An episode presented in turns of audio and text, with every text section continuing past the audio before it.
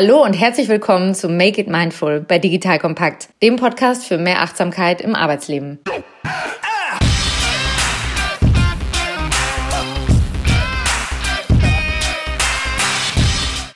Heute geht es darum, wie anstrengend Freiheit sein kann. Es geht ums Luftanhalten, extreme Kälte und einen brennenden Mönch. Wir könnten natürlich auch noch über Hirnforschung, Data Biases, Hochleistungssport, Ernährung, über unser Menschenbild an sich und Moment mal, ich kriege hier gerade noch eine Nachricht. Da haben wir schon den Wahnsinn unserer digitalen Wissensgesellschaft. Wie behalte ich den Fokus? Letztes Jahr um diese Zeit liege ich bei allerschönstem Wetter im Krankenhaus. Nach einer OP darf ich vier Tage lang das Bett nicht verlassen, mich nicht mal aufsetzen und anschließend auch noch sechs Wochen lang weder Fahrrad noch Auto fahren. Für jemanden wie mich, der sich selbst als sehr aktiv bis teilweise umtriebig bezeichnen würde, war das ein ganz großartiges Gratistraining. Mein Fokus wurde plötzlich sehr lokal. Mein Garten, ein Umkreis von 100 Metern und mein Alltag ohne Arbeit und Bewegung sehr ruhig. Zusätzlich konnte ich in den ersten Wochen kaum zwei Sätze lesen, ohne mich hinterher wieder zu fragen, was habe ich jetzt eigentlich gelesen und schon wieder von vorne anzufangen. Für jemanden, der der klassische Knowledge Worker ist, also auf Informationsverarbeitung angewiesen, ist das ein verdammt komisches Gefühl, wenn du dich plötzlich nicht mehr fokussieren kannst.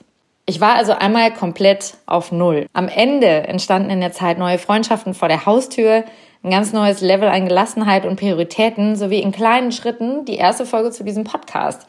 Alles nur dank der erzwungenen Umlenkung meines Fokus. Es war nicht spaßig, aber es war extrem wichtig. Und man sagt ja, wenn du was lernen willst, fang an es zu lehren oder mach einen Podcast. Und neben den Trainings und Workshops zeigt mir dieser Podcast, wie viel Fokus es von meiner Seite braucht, um euch komplexe Themen wie diese möglichst gut auf den Punkt rüberzubringen, sodass ihr mir gerne folgt. Und um euch gut mit auf die Reise nehmen zu können, lege ich für die Folgen von Make It Mindful, in denen ich euch was alleine erzähle, so wie heute, einen Überbegriff fest, mit dem ich vorher eine Weile schwanger gehe. Diesmal war es das Wort Fokus. Und gerade wenn du dich mit dem Thema beschäftigst, ist ja die spannende Frage, worauf lege ich denn den Fokus, wenn es genau um dieses Thema geht? Und ihr werdet merken, es wird auch noch Folge 2 und 3 geben, die an das Thema andocken. Denn ich kann euch gar nicht sagen, wie viel Inspiration es dazu gab und wie viel Fokus es brauchte, um es auf diese Folge runterzubrechen. Wenn ich mich frage, welchen Fokus ich legen sollte, dann habe ich mich dieses Mal inspirieren lassen von meinen Coaches. Denn das, was die meisten von ihnen umtreibt, ist der Umgang mit den digitalisierungsbedingten Informationsüberfluss. Aber auch mit der Freiheit, die wir zum Beispiel durch unseren Wohlstand oder auch New Work haben. Wir haben Wahl, Entscheidungs-, Gestaltungsfreiheit. Wir können unser Arbeitsumfeld, den Ablauf, bis hin zu unserer eigenen Rolle oder auch Aufgabenschwerpunkte selber definieren. Und diese Freiheit erfordert extremes Selbstmanagement. Gerade durch den Corona-Lockdown haben viele besonders gemerkt, wie viel Selbstmanagement es braucht, wenn diese Rahmenbedingungen wie der feste Arbeitsort, regulierte Arbeitszeiten oder auch eine engere Führung wegfallen und uns durch die Digitalisierung obendrauf auch noch eine Masse an Informationen zur Verfügung steht, sodass es wirklich viel Energie kostet, diese Informationen zu validieren und zu verarbeiten ohne diese Vorgaben oder Begrenzungen durch einen Chef, der eng dran sitzt, und das ist ja schön, diese Freiheit zu haben, aber dadurch ist plötzlich alles möglich. Wir müssen selber differenzieren. Wie unterscheiden wir die wenigen wichtigen von den vielen trivialen Themen? Jetzt kommt ein kleiner Werbespot.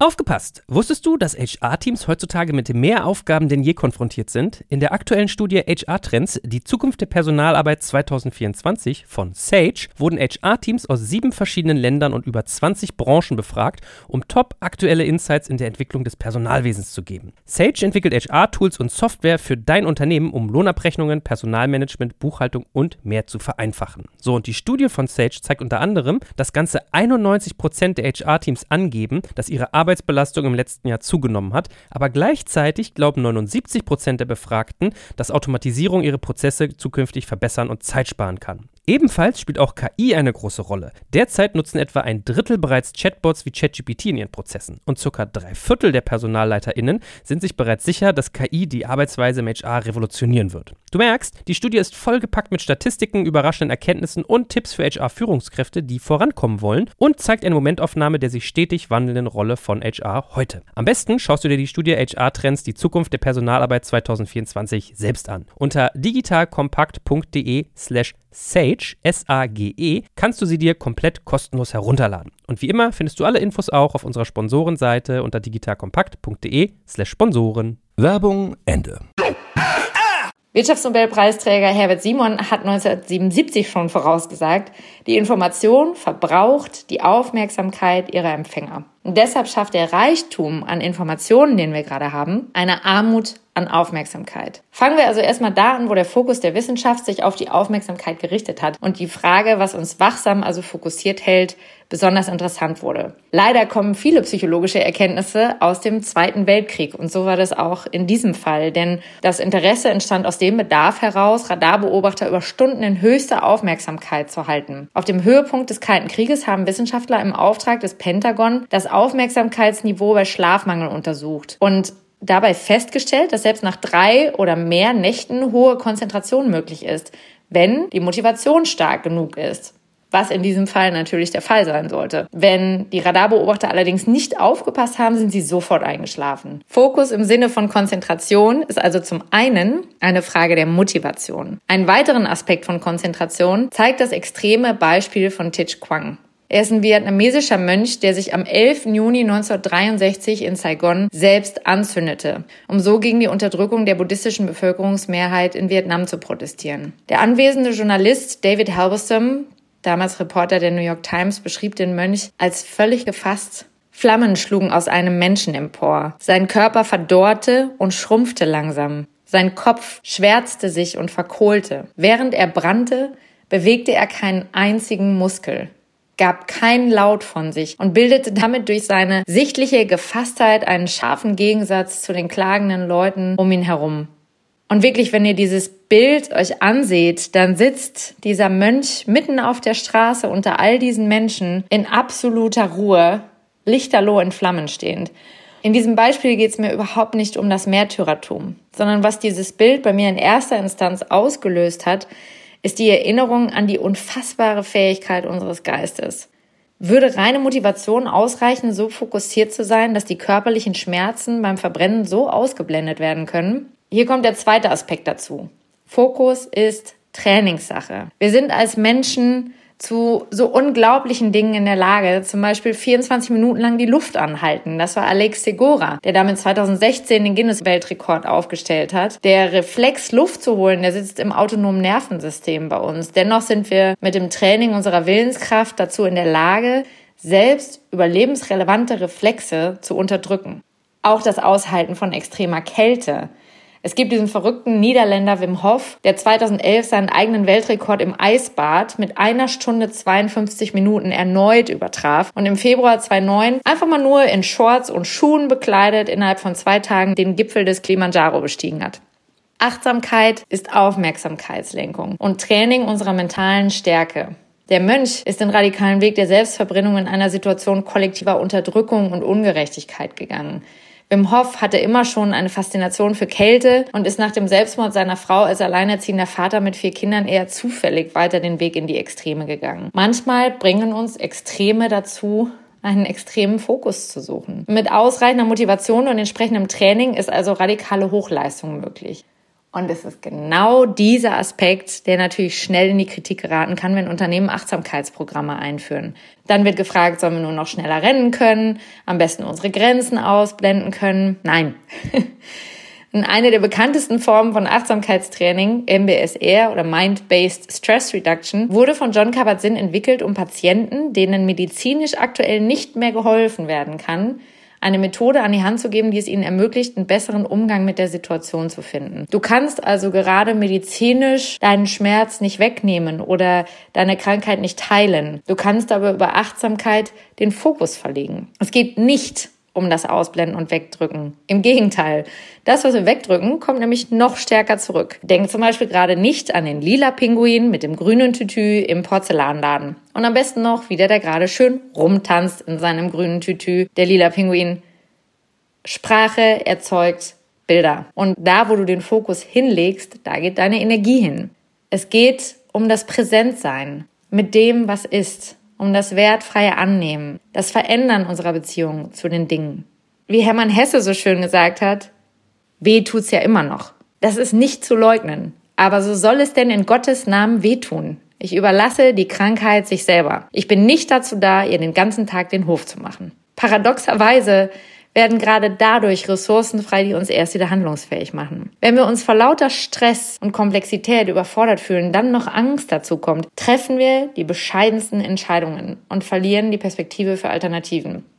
Eine Standortleiterin beschrieb mir im Coaching, für welche Vielzahl von Themen sie sich jetzt gerade verantwortlich fühlt, wie sie am Vorabend völlig erschöpft zu Hause zusammengebrochen ist. Und bei der Durchsicht der Themen fiel ihr auf, dass sie so im Überlebensmodus unterwegs war, dass sie neben dem stumpfen Funktionieren und Abarbeiten der Themen völlig aus den Augen verloren hat, zu hinterfragen, was davon wirklich notwendig war und ob all das wirklich von ihr gemacht werden muss oder auch vielleicht gut durch Kolleginnen oder Mitarbeiterinnen übernommen werden kann. Da war irgendwann der reine Funktionsmodus aktiviert. Und im Coaching konnte sie erst sehen, wie viele Hilfsangebote, Entlastungsmöglichkeiten und auch wenig relevante Aufgaben sie übersehen hatte. Die Lösungen waren im Tunnelblick einfach nicht mehr im Fokus. Dieser negative Stress ist allerdings nicht die einzige Herausforderung für unseren Fokus. Genauso schwierig war es für zwei junge Geschäftsführer, die Prioritäten in ihrem erfolgreich wachsenden Unternehmen zu bestimmen. Die beiden zeigten das klassische Dilemma des Erfolgsparadoxons. Wer erfolgreich ist, dem bieten sich immer mehr neue Möglichkeiten. Und je mehr diese Möglichkeiten angenommen werden, desto mehr entfernen wir uns ja verrückterweise von dem, was uns zu Anfang so erfolgreich gemacht hat. Das kannst du dir vorstellen wie einen Kreis, von dem mehrere Pfeile in alle Richtungen ausgehen. Verstreuen wir unsere Energie dann in viele Richtungen und Themen, dann ist jeder dieser Pfeile nur relativ kurz. Würden wir die Energie aber auf ein Thema bündeln, dann gäbe es einen langen Pfeil. Dieser klare Fokus ermöglicht uns, ganz für diesen einen Weg zu gehen. Festlegen macht frei.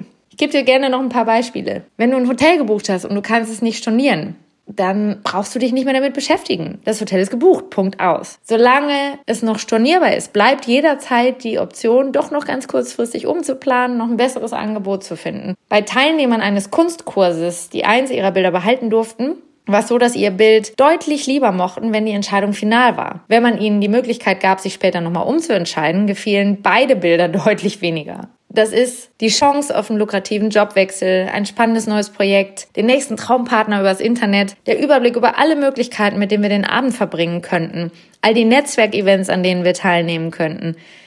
Mit diesem Spielraum, dem Informationsangebot und der Reizüberflutung durch digitale Medien ist es überhaupt gar kein Wunder, dass unsere Fähigkeit, uns auf eine Sache zu fokussieren und auch dabei zu bleiben, extrem gefordert ist.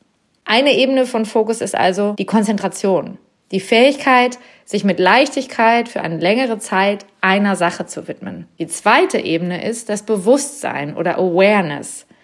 Das ist unsere Fähigkeit, weise den Fokus unserer Aufmerksamkeit zu wählen und auch zu bemerken, wenn wir mit dem Fokus wieder abdriften. Da liegt das Konzept der kristallisierten Intelligenz. Wir erkennen, was wichtig ist, das Signal inmitten des Rauschens.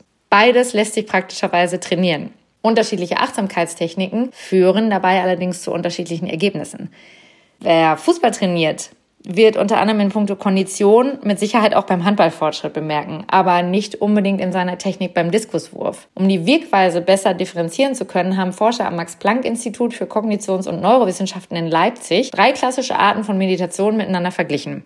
Drei Monate lang übten Neueinsteiger täglich entweder liebende Güte, Konzentration auf den Atem oder das Beobachten der Gedanken, ohne sich davon mitreißen zu lassen. Die Konzentration auf den Atem bestätigt den oft zugeschriebenen Effekt der Entspannung und Beruhigung. Das ist, was wir erwarten. Aber im Gegensatz zu diesen Klischees haben weder die Praxis der liebenden Güte noch die Überwachung der Gedanken den Körper entspannter gemacht. Offensichtlich, weil beide geistige Anstrengungen erfordern. Klar, wenn wir unsere Gedanken beobachten und bewusst wahrnehmen wollen, ab wann wir mitgerissen werden und uns dann wieder in die reine Beobachtung zurückzuholen, das erfordert Konzentration, das ist anstrengend. Und auch die Praxis der liebenden Güte unterscheidet sich da es unsere Stimmung hebt, wenn wir uns selbst und anderen Gutes wünschen. Bei diesem Effekt können die Beobachtung unseres Atems und unserer Gedanken allerdings nicht mithalten. Also, what gets practiced gets improved. Das, was du praktizierst, das wird auch verbessert. Um noch einen hinterherzulegen, what you do is what you get. Das, was du tust, bestimmt, was du bekommst.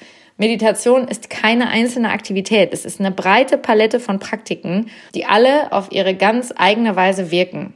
Verloren im Wunderland hat Alice die Grinsekatze ja mal gefragt, welchen Weg soll ich gehen? Und die Grinsekatze sagt, das hängt davon ab, wo du hin willst. Dieser Rat gilt auch für Achtsamkeit. Achtsamkeitsübungen stärken die Konzentration, insbesondere die exekutive Kontrolle, die Kapazität des Kurzzeitgedächtnisses und die Fähigkeit, aufmerksam zu bleiben. Einige dieser Effekte stellen sich schon ein, wenn du nur vier Tage jeweils 20 Minuten übst. Natürlich, je länger das Training dauert, desto nachhaltiger sind die Effekte. Dazu gibt es übrigens das spannende Buch Konzentriert euch von Goldman. An dieser Stelle gebe ich dir gerne einen kurzen Überblick, welche Arten von Fokus du überhaupt trainieren kannst. Denn da ist eine relativ große Bandbreite. Erstens Kontrolle. Das ist unsere Fähigkeit, uns nur auf ein Ziel, auf eine Sache zu konzentrieren und gleichzeitig eine Flut von anderen Reizen zu ignorieren. Die größte Herausforderung dabei sind sensorische und emotional aufgeladene Signale. Also gerade wenn irgendwo dein Name fällt oder es gewisse Nachrichten, da kommt eine Mail von dem Chef rein zum Beispiel. Also alles, was emotional aufgeladen sein könnte, ist die größte Herausforderung für unseren Kontrollmuskel. Wenn du einen kleinen Selbsttest machen möchtest, dann denk mal eine Minute nur an ein Wort. Such dir ein Wort und dann fokussier dich 60 Sekunden lang nur auf dieses eine Wort, nichts anderes. Ganz ehrlich, wie gut gelingt dir das? Wie gut gelingt dir das in der Bahn, in einem Café, wenn dein Handy neue Nachrichten anzeigt? So viel zur Kontrolle, deinen Fokus zu halten. Der zweite Aspekt ist Kapazität. Wie viele Informationen kannst du aufnehmen? Ein Gefühl für die Kapazität ist, wenn du eine Sekunde um dich guckst, dann die Augen schließt. An wie viele Details kannst du dich erinnern? Der dritte Aspekt ist die Geschwindigkeit. Wie schnell verarbeiten wir die Informationen? Hier geht es auch um eine sehr schnelle Reaktionsfähigkeit, zum Beispiel beim Kampfflieger oder auf dem Trade Market. Der vierte ist Agilität. Das ist ein schneller Wechsel von A zu B zu C, vielleicht wieder zu A und dabei das vorherige Thema immer ganz loslassen. Du schreibst eine Mail, eine Kollegin kommt rein. Wie schnell kannst du ganz präsent bei dem Gespräch sein? Wie gut von dem Gespräch wieder auf die Mail wechseln. Und es ist eben nicht Multitasking. Das heißt nicht, dass du an der Mail weiter tippst, während die Kollegin in der Tür steht, sondern wie gut kannst du das eine liegen lassen, dich auf das andere richten. Es geht aber auch darum, wie gut du deine Fähigkeit zum Perspektivwechsel nutzen kannst, zum ganzheitlichen Blick. Wie gut kannst du deine Sichtweise parken, um dich in deinen Gegenüber hineinzuversetzen okay, ich hatte eine Meinung, ich hatte einen Plan, ich lasse das mal los und lasse mich jetzt auf mein Gegenüber ein. Gerade bei Themen, in denen eure Meinungen meilenweit auseinander liegen, ganz schöne Herausforderungen. Was übrigens ein fantastisches Training dafür ist, ist Improvisationstheater. Wie schnell kannst du dich dann auch aus den Details rauszoomen und wieder in das große Ganze? Der fünfte Punkt ist Klarheit. Komplexe Themen in High Definition zu erfassen. Als wenn du das Chaos in der Schneekugel ausblenden und nur noch das Bild in der Mitte erkennen kannst. Und gerade da sind diese kurzen Momente von Achtsamkeit das, was so einen starken Effekt hat. Wenn du zum Beispiel diese eine Minute Pause vor dem Meeting hast, die auch Paul Kotes empfohlen hat, oder für dich selber vor der Aufnahme eines komplexen Textes oder von einer Menge an Daten die Augen schließt und einen Moment Achtsamkeit für dich nutzt. Je ruhiger unser Geist, desto aufnahmefähiger sind wir und desto eher können wir aus der Komplexität mit einer Klarheit filtern, was gerade wichtig ist. Der sechste Punkt ist Ausdauer.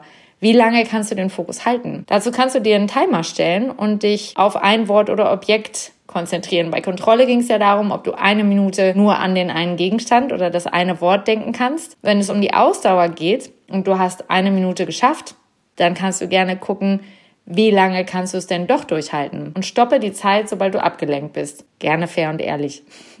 Okay, jetzt zu den praktischen Tipps. Liebe Fabienne, du hast dir über LinkedIn konkrete Handlungsempfehlungen gewünscht. Hier sind sie. Trainiere deinen Fokusmuskel, indem du erstens häufiger Zeiten für konzentriertes Arbeiten einplanst. Je mehr wir unser Gehirn darauf trainieren, längere Zeit am Stück an einer Sache zu arbeiten, sogenanntes Deep Work, desto besser werden wir darin. Keine Mails, keine Slack- oder WhatsApp-Nachrichten oder sonstige Störungen. Mein Tag ist zum Beispiel unterteilt in Zeiten, in denen ich störungsfrei arbeite und Zeiten, in denen ich Mails und Nachrichten bearbeite. Am besten funktioniert der Fokus, wenn das Handy in deiner Deep Work-Zeit oder bei wirklich wichtigen Gesprächen in einem anderen Raum liegt. Denn selbst umgedreht auf dem Tisch beeinflusst es unsere Konzentration immer noch. Also wirklich mal weg damit.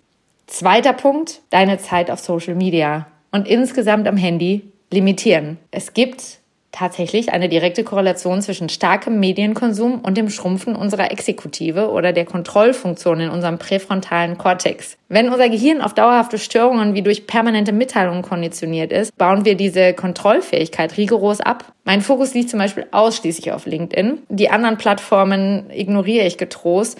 Und selbst da, die Likes, Benachrichtigungen, endlose Newsstreams, das trainiert genau das Gegenteil von Fokus. Es ist alles anhand genau der Funktion unseres Gehirns ausgerichtet, um uns möglichst lange auf der Plattform zu halten, um uns möglichst schnell wieder dorthin zurückgehen zu lassen. Also digitales Fasten ist eine absolut sinnvolle Sache und beobachte einfach mal, was das mit dir macht.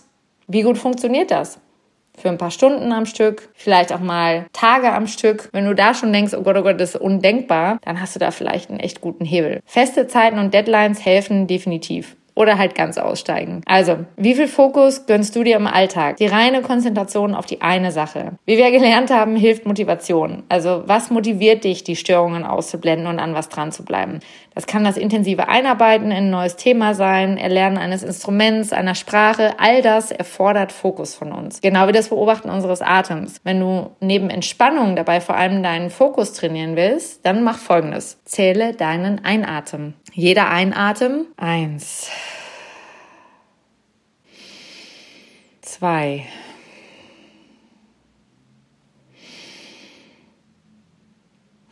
Drei. Zähle bis zehn. Und von zehn an wieder rückwärts. Wie viele Runden schaffst du? Bis dir auffällt, dass du nicht mehr weißt, wo du gerade aufgehört hast zu zählen. Oder bis du bei 13 oder 14 angekommen bist. Denn dann hast du den zweiten Punkt vernachlässigt. Das Bewusstsein. Das Bewusstsein dafür, dass dein Fokus gerade weggewandert ist. In diesem Sinne, zuerst schließen wir die Augen, dann sehen wir weiter. Bis zur nächsten Folge. Make it mindful.